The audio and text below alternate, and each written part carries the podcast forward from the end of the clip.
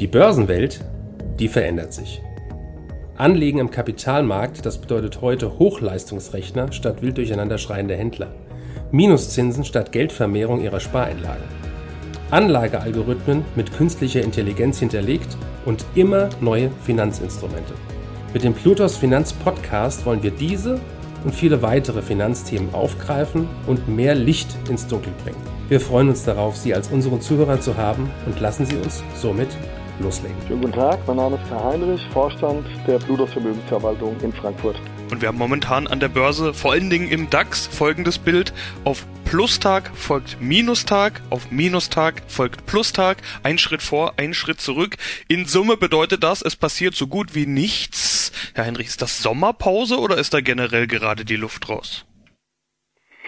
Ja, man könnte es, wenn man sich den Index anschaut, durchaus als beides interpretieren. Sommerpause, Luft raus. Aber wenn man so ein bisschen hinter die Indizes schaut, merkt man, dass wir uns seit mehreren Wochen in starken Sektorrotationen bewegen. Das heißt, im Index passiert nichts, aber innerhalb der Indizes passiert eine ganze Menge frage ich doch mal nach der Farbe der Börsenampel. Darüber hatten wir im letzten Interview, beziehungsweise Sie im letzten Interview mit Börsenradio schon gesprochen. Und auf die Frage, wo steht denn gerade die Börsenampel, hatten Sie da geantwortet, ich kann weder mit Grün noch mit Rot antworten und auch Gelb passt nicht so richtig.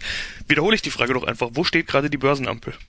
Mensch, da habe ich mich ja schon ein paar Mal selbst gekniffen, dass ich mit dieser Ampelthematik angefangen habe, weil es tatsächlich immer schwer äh, zu beantworten ist, äh, das ganze Thema nur auf den Farbpunkt zu bringen. Ich probiere es aber mal ein Stück. Was den Index angeht, hat sich ja seit unserem letzten Gespräch im Prinzip nichts geändert. Von daher wäre da meine Aussage ähnlich. Allerdings bei den äh, verschiedenen Sektoren könnte man sagen, sind die Ampeln durchaus unterschiedlich. Gold, eines meiner Lieblingsthemen, Goldminen, ist leider von grün auf gelb gesprungen währenddessen die Tech-Werte, ich sag mal, von orange auf grün zurückgesprungen sind.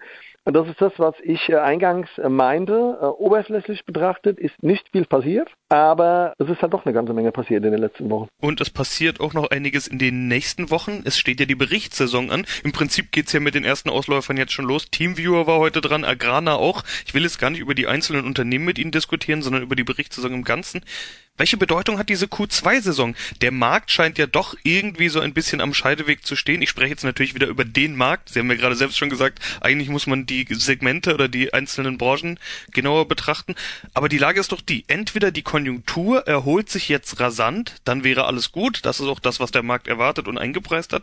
Oder die Börse hat nach oben überschossen und zu viel erwartet. Dann müsste ja nach unten korrigiert werden. Oder sind Sie anderer Meinung? Nein, ich bin nicht anderer Meinung. Im Grunde ist es so, jetzt darf man, ich nehme mal so 5 Euro fürs Börsen- und Phrasenschwein, kann man Buffett zitieren wenn Ebbe ist, sieht man, wer keine Badehose anhat. Ist ja so einer seiner abgewandelten äh, Zitate oder Sprüche. Und das jetzt auch so ein bisschen, äh, der Markt hat für äh, ganz, oder die Investoren für ganz viele Unternehmen sehr viel eingepreist. Letztes Jahr im Herbst hat es begonnen dann bei den zyklischen Aktien, äh, bei den Tech-Aktien hatten wir das vorher schon. Bei der Berichtssaison wird jetzt geschaut, welche Unternehmen eine Badehose anhaben. Und auch da fällt das Bild ganz unterschiedlich aus. Sie haben Teamviewer angesprochen. Man merkt, wenn die Zahlen nicht passen, wird es direkt ordentlich abgestraft, wie wir heute an dem Kursrückgang sehen. Auf der anderen Seite ist es so, dass bei Unternehmen, wo gute Zahlen kommen, äh, nicht unbedingt ein 10% Plus vorne dran steht.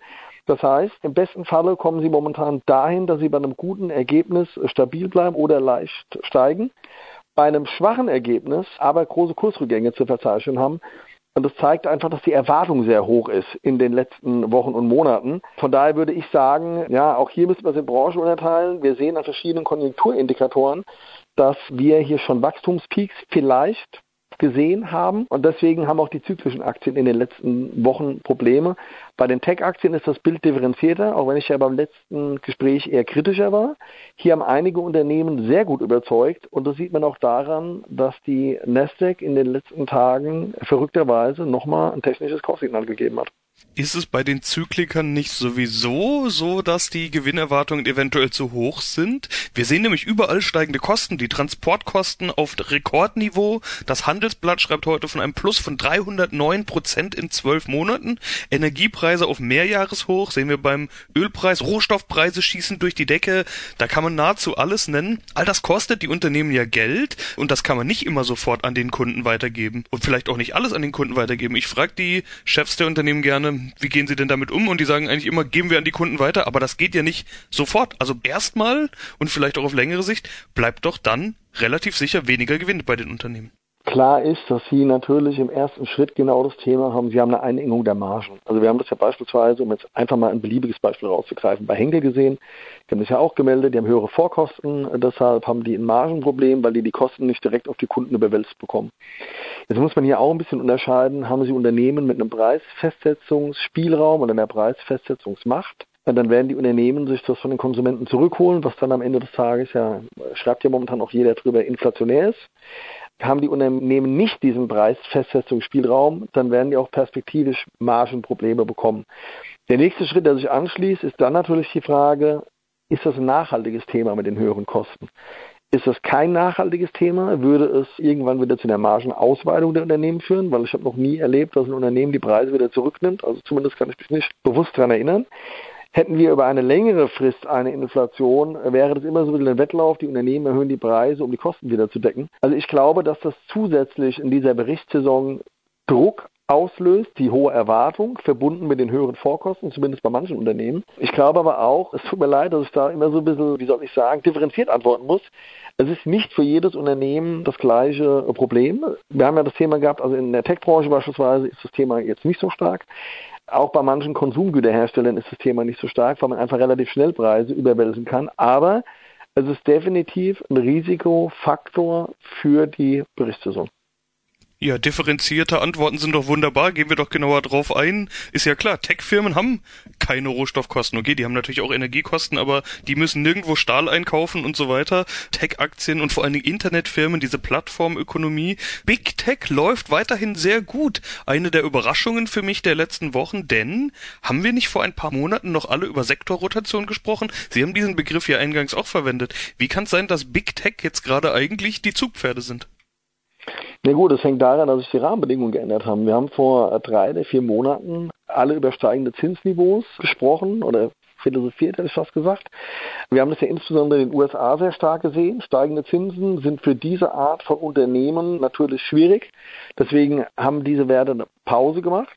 Ähm, währenddessen das für andere Unternehmen, das ist immer ein Beispiel, Banken ist ein steigendes Zinsniveau äh, positiv. Das hat der Markt gespielt. Ich würde sagen, ja, im zweiten Quartal. Wir sehen jetzt oder haben jetzt äh, Zinsrückgänge in den USA gesehen und alles andere, was wir jetzt gesagt haben, schließt sich daran an. Weil gerade bei den Wachstumsunternehmen ist es ja nichts anderes wie die diskontierten Gewinne und der Diskontsatz hängt nun mal von dem aktuellen Marktzins ab. Und das ist die entscheidende Stellschraube gewesen oder ist die entscheidende Stellschraube für den Gedanken Sektorrotation, ja oder nein, weg von Tech, ja oder nein. Und im Moment, aber ich bin zwischenzeitlich extrem vorsichtig, weil man wird in den letzten drei Quartalen da ziemlich hin und her geschickt. Aber im Moment schaut es so aus, als würde das Zinsniveau wieder zurückkommen, auch als würden die Notenbanken hier keine größeren Schritte in nächster Zukunft äh, übernehmen.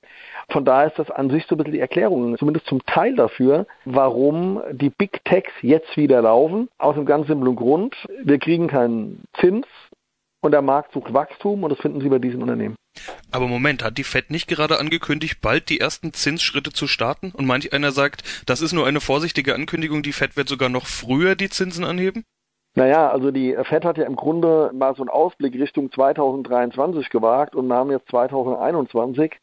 Und dann ist ja auch die Frage, welche Maßnahmen setzen die wirklich um? Also wenn wir hier davon reden, dass wir weniger Anleiherückkäufe haben, bedeutet das ja aber, dass wir immer noch Anleiherückkäufe haben. Und es gibt ja viele Marktkommentatoren, die sagen, der Markt hat auch ein bisschen erwartet, dass die äh, FED da reinsteuert.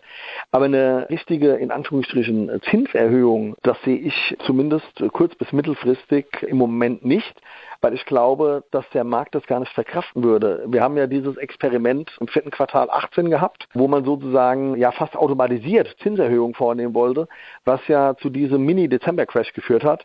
Und ich glaube, äh, dass die FED und auch die anderen Notenbanken in der aktuell immer noch so ein bisschen fragilen und unklaren Situation, was die Pandemie und die Konjunktur angeht, kein Interesse daran haben, den, ja, wie soll ich sagen, das zarte Pflänzchen des Aufschwungs äh, abzuwürgen. Im Kalender steht nun auch eine Strategiebesprechung, Strategieüberprüfung der EZB, beziehungsweise die Strategieüberprüfung läuft schon seit einiger Zeit. Heute wird darüber verkündet, das neue Inflationsziel. Äh, Christine Lagarde wird heute ja sich dazu äußern. Was ist denn da zu erwarten? Wir kennen die Ergebnisse zum Zeitpunkt unseres Interviews noch nicht, aber wird da vermutlich eine ähnliche Strategie wie bei der FED verkündet, also auch ein Überschießen der Inflation als durchaus mal in Kauf zu nehmen? Es würde mich wundern, wenn das anders wäre. Ich glaube, dass diejenigen, die hier die Entscheidung treffen, im Prinzip gar keine andere Wahl haben. Und dass auch, sagen wir mal, diejenigen, die die bestimmten Faktoren da geben, das ist ja nicht mehr Deutschland, wo man eher nochmal einen Stabilitätsgedanken hat, sondern es sind ja andere Länder, die dort einen größeren Einfluss haben. Man, Sie haben ja gerade die Frau Lagarde angesprochen. Man, die Franzosen haben da ein ganz anderes Verständnis von dem Thema, wie wir das in Deutschland, zumindest zur Zeit der Deutschen Bundesbank hatten.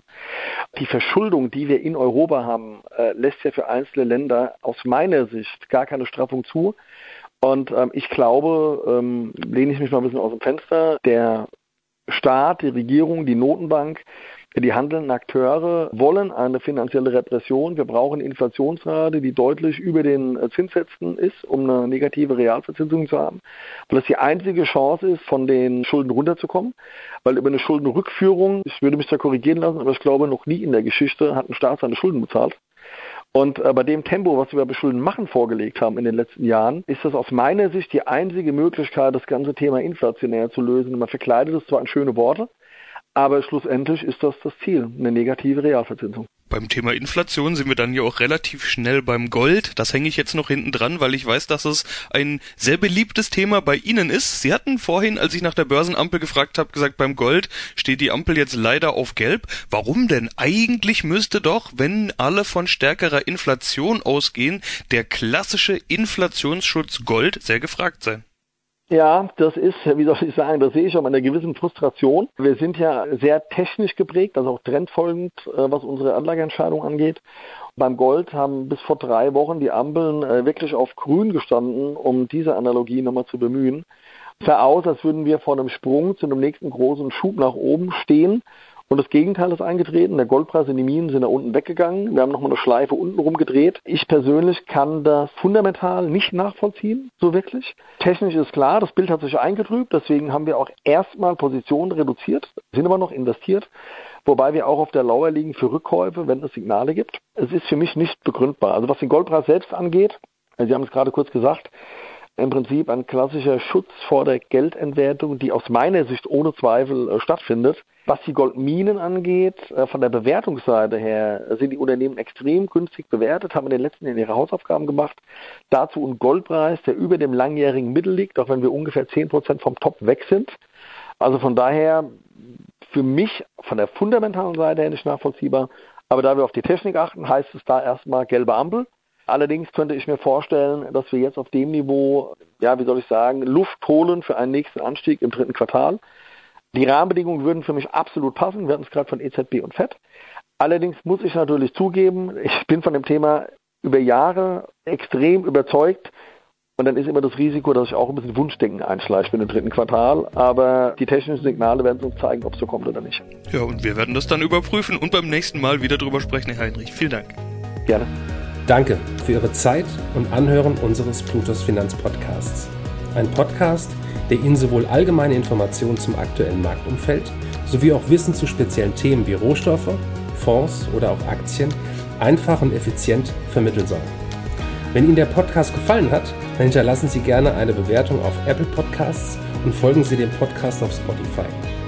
Teilen Sie ihn auch gerne auf Facebook, Twitter und LinkedIn und besuchen Sie uns auf plutos.de. Viel Spaß weiterhin und bis zum nächsten Mal, Ihr Plutos-Team.